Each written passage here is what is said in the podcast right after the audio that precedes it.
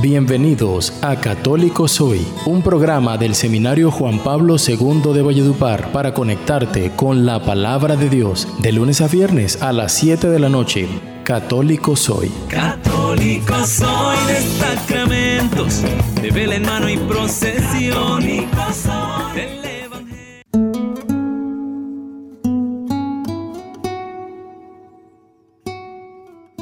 ¿Qué tal hermanos? Es un gusto poder nuevamente poder compartir con todos ustedes. Bienvenido y cordial saludo a todos los oyentes que se conectan en cada una de las plataformas. En este su programa de evangelización católico soy.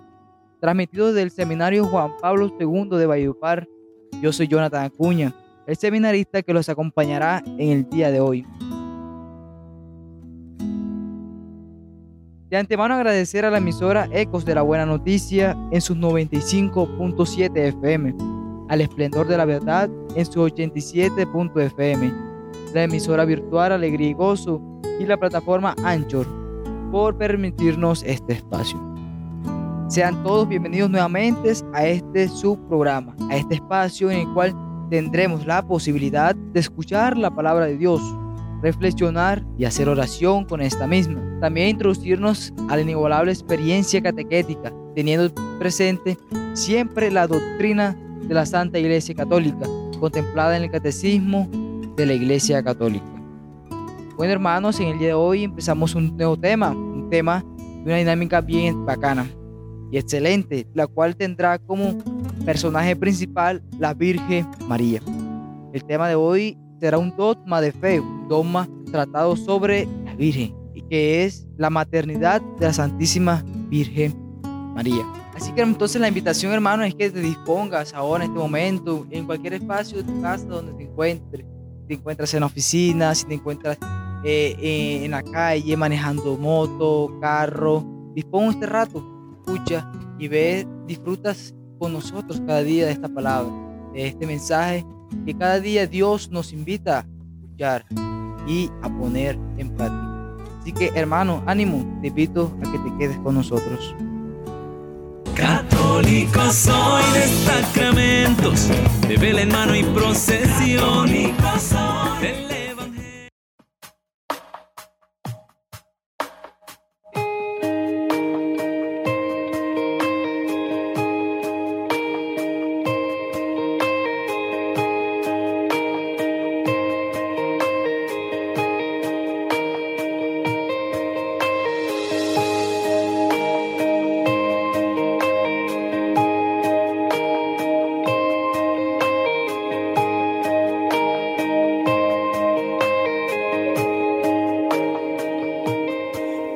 Necesito.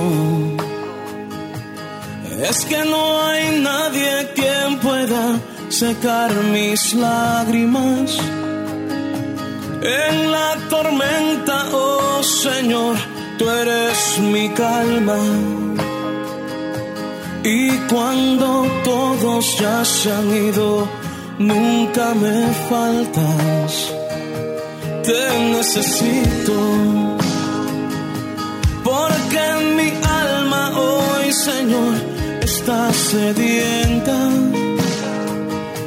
Y tú eres ese manantial de agua fresca. Y eres Jesús el pan de vida que me sustenta. Te necesito, Dios. Te necesito, Dios necesito Dios, te necesito, yo te necesito. Y es que no hay nadie quien pueda secar mis lágrimas. En la tormenta, oh Señor, tú eres la calma. Y cuando todos ya se han ido, Es que yo te necesito,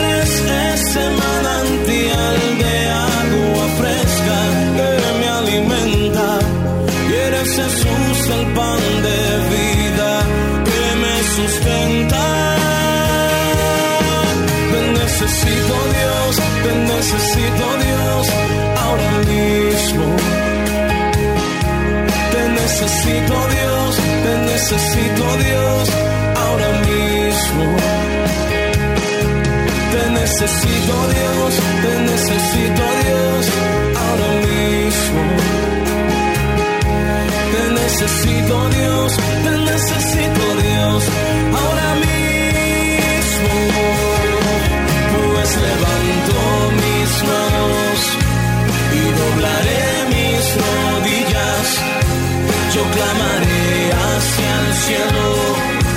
Te necesito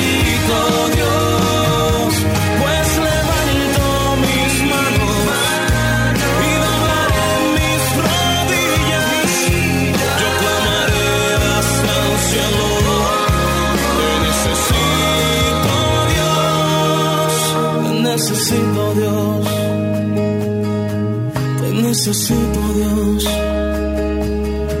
Te necesito Dios.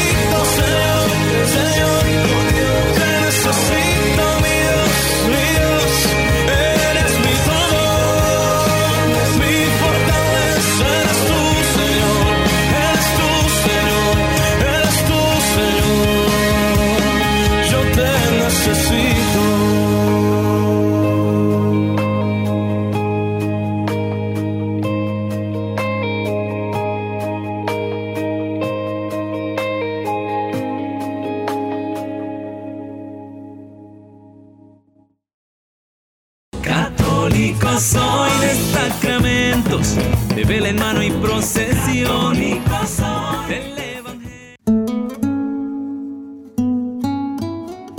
Ahora bien, hermanos, vamos a disponernos a escuchar el Evangelio para que juntos dejemos todas las actividades y nos dispongamos a escuchar el Evangelio del día de hoy.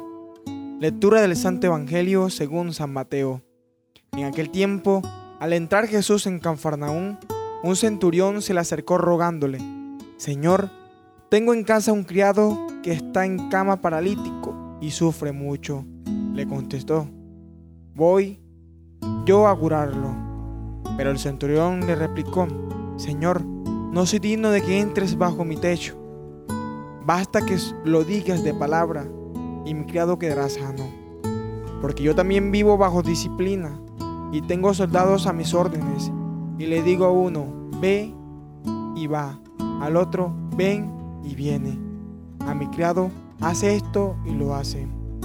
Al oírlo, Jesús quedó admirado y dijo a los que le seguían, en verdad os digo que en Israel no he encontrado en nadie tanta fe. Os digo que vendrán muchos de oriente y occidente y se sentarán con Abraham, Isaac y Jacob en el reino de los cielos. Palabra del Señor. Gloria a ti, Señor Jesús.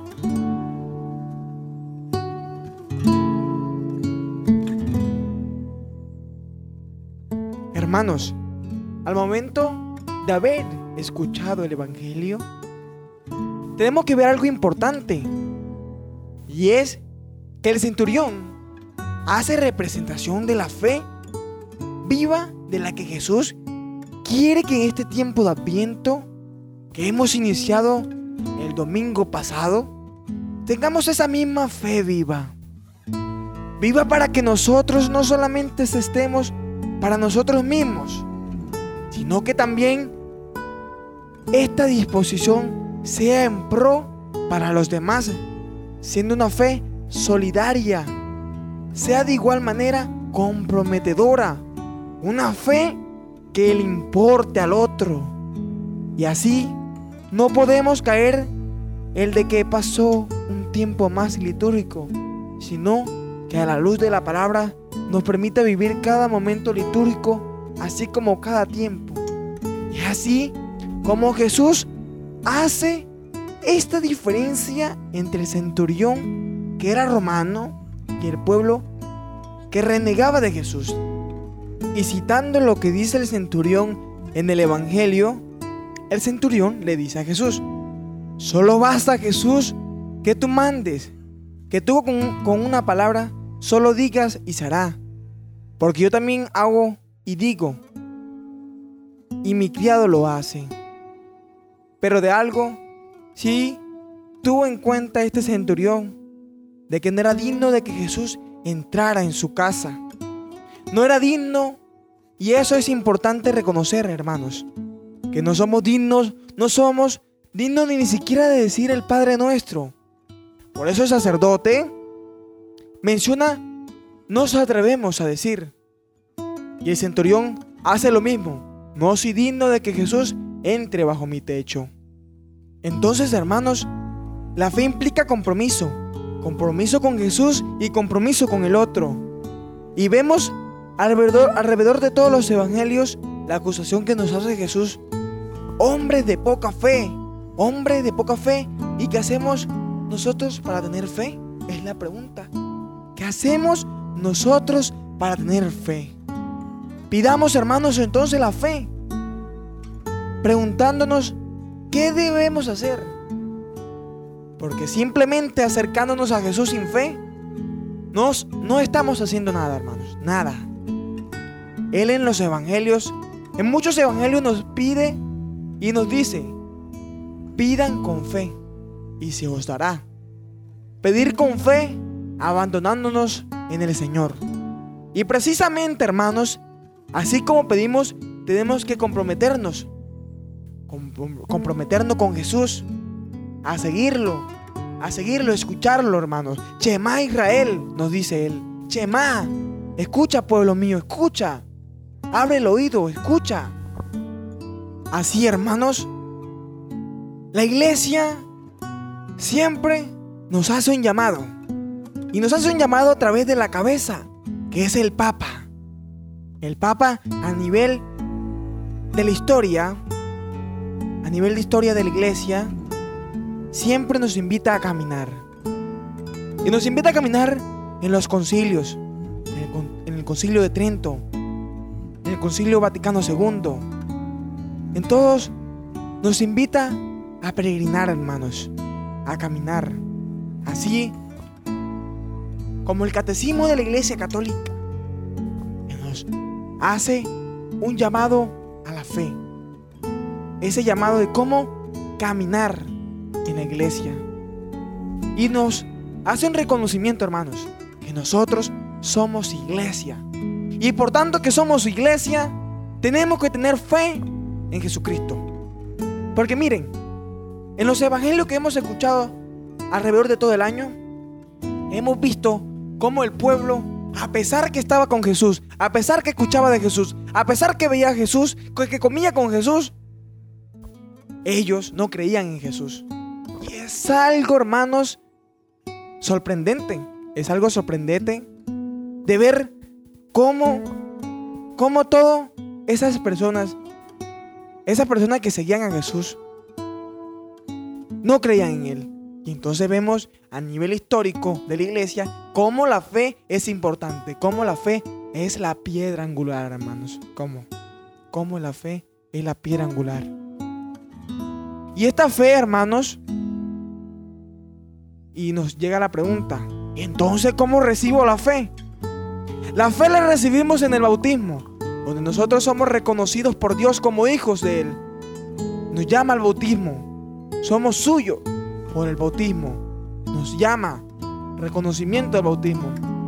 Y ahí nosotros recibimos la fe. Pero existe el problema entonces de que vamos a ese sacramento de iniciación cristiana, esta iniciación de este peregrinar. Por eso es importante que nuestros niños le inculquemos la fe en el hogar. Y es llevándolos a las catequesis, hermanos, escuchar la palabra de Dios, escuchar, para recibir la fe. Y aquí, viene el punto. Reafirmamos esa fe en la confirmación, en el sacramento de la confirmación, reafirmando nuestra fe, diciendo, yo creo, yo creo, hermanos. Yo creo en Jesucristo. Pero esta fe se hace madura, hermanos. Se hace madura en la comunidad. En la comunidad, hermanos, la fe se hace madura. Y nosotros recibimos la fe en la comunidad. En la comunidad que es para nuestra diócesis la pequeña comunidad que es la piedra angular. La piedra angular es la pequeña comunidad de nuestra diócesis de Valledupar.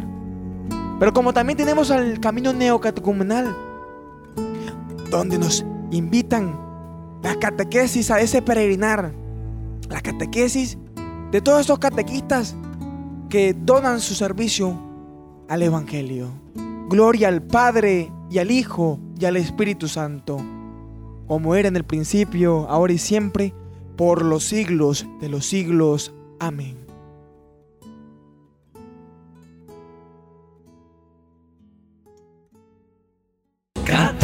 Católico soy de sacramentos, de vela en mano y procesión. Del Evangelio.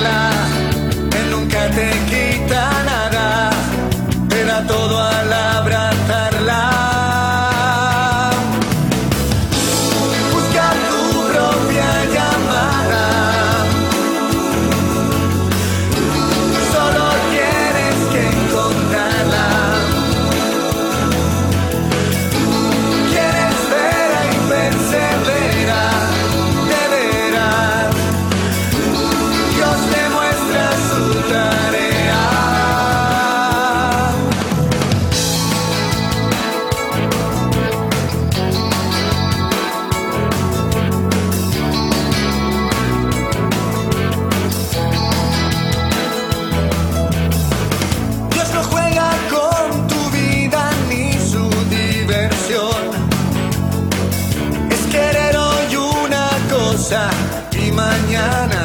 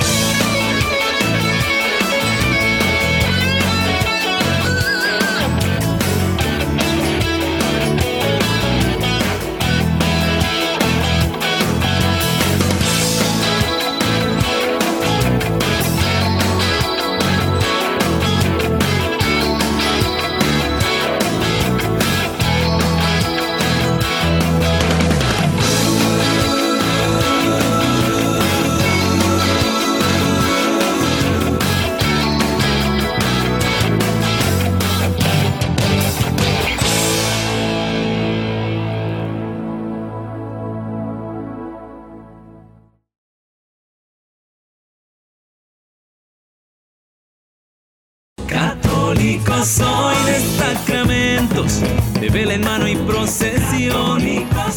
Del Evangelio.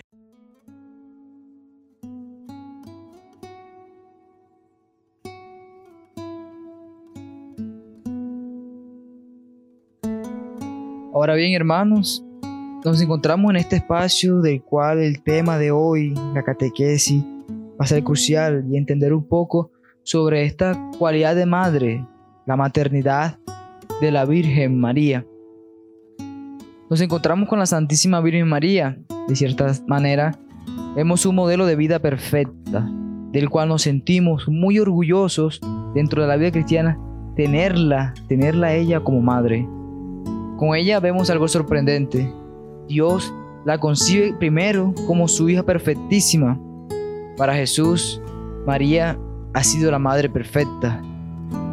Desde los primeros siglos, la iglesia se ha venido manifestando frente al hecho de María es la madre de Dios.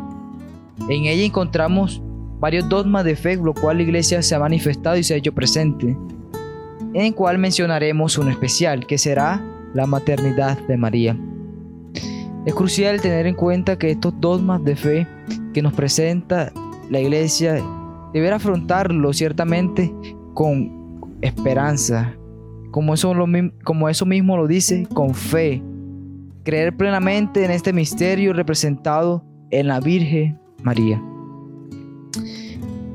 ¿De qué se trata este, este dogma de la maternidad? Consiste en que la Virgen es verdadera Madre de Dios, cualidad perfectísima en ella, por haber engendrado por obra del Espíritu Santo y dado a la luz a Jesucristo, no en cuanto a su naturaleza divina, sino en cuanto a la naturaleza humana que había asumido. La iglesia afirma este dogma desde siempre, y si revisamos un poco dentro de la historia, lo definió solemnemente pues el concilio de Éfeso, allá en el siglo V. El concilio Vaticano II de cierta manera también se hace presente. Nos dice que eh, desde los tiempos más antiguos, la bienaventurada Virgen es honrada con el título de Madre de Dios, a cuyo amparo los fieles acuden con súplicas, suplicantes nosotros, en todos sus peligros y necesidades. Y por ende, Madre María es Madre de Dios por parir, podríamos decir, según la carne, al verbo de Dios hecho carne. Podemos agregar también la encíclica de Evangelium Vitae que nos dice San Juan Pablo II, eh, María fue quien acogió la vida en nombre de todos nosotros y para bien de todos, lo cual nos hace manifiesto que en este misterio de este nacimiento se realiza el encuentro de Dios con el hombre y comienza así Jesús el camino del Hijo de Dios sobre la tierra. Comienza este camino, camino que culminará con la entrega de su vida en la cruz, como todos sabemos. Con su muerte vencerá la muerte y será para la humanidad entera, principio de vida nueva. Quien acogió la vida en el nombre de todos y para bien de todos fue María. Tener en cuenta esta parte. Además, si, si revisamos un poco, la cual tiene por tanto una relación personal estrechísima con el Evangelio de la vida, de la cual aprenderemos muchísimo si la acogemos, si nos necesariamente lo, perfeccionamos este conocimiento de la Virgen, porque muchas veces nos quedamos con solamente con lo que nos presenta. Pero deberíamos con, con este fervor ir poco a poco escudriñando el verdadero sentido de la Santísima Virgen María, que cada día nos vislumbra mostrándonos ciertamente a su Hijo Jesucristo. Entonces continuamos que a través de su acogida hemos hablado y de su cuidado solícito que ella hace del verbo hecho carne, la vida del hombre necesariamente ha sido liberada de la condena de la muerte. Libera, hemos sido liberados de la muerte, por una muerte definitiva. Por esto María entonces como la iglesia de la que es figura, es madre de todos de los que renacen de la vida de renacer en vida. Es en efecto madre de aquella vida por la que todos viven, pues al dar la luz ella misma, la vida, regeneró en cierto modo a todos los que debían vivir. Al contemplar la maternidad de María, la iglesia descubre el sentido de su propia maternidad y el modo con que está llamada a manifestarla. Hay una manifestación del cómo vive esa maternidad de ella.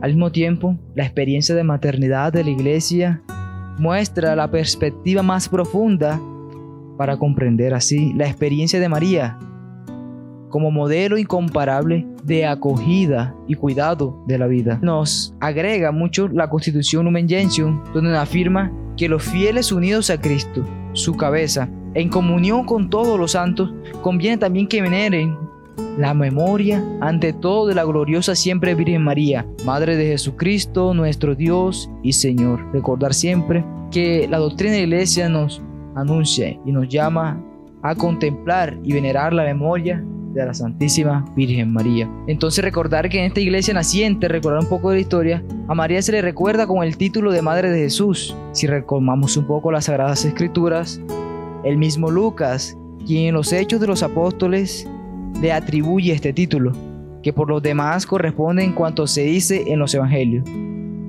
¿No es este el Hijo de María? Se preguntan los habitantes de Nazaret.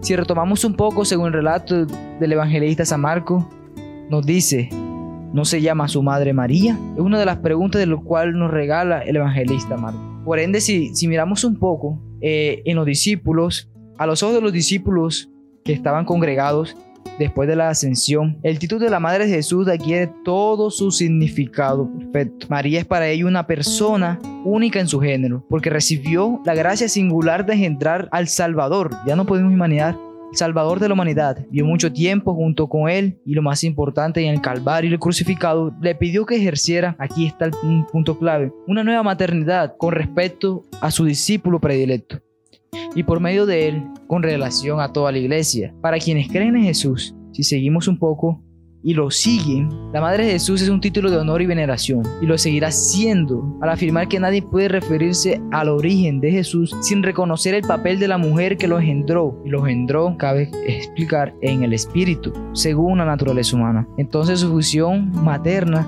afecta también el nacimiento y el desarrollo de la iglesia. Los fieles, entonces nosotros, cada uno de nosotros, debemos recordar el lugar que María ocupa en la vida de Jesús y así podemos descubrir todos los días su presencia eficaz que podemos desarrollarla en cada uno dentro de nuestro propio itinerario espiritual. Ofrecerla, conocerla un poco y acogerla siempre de la mejor manera.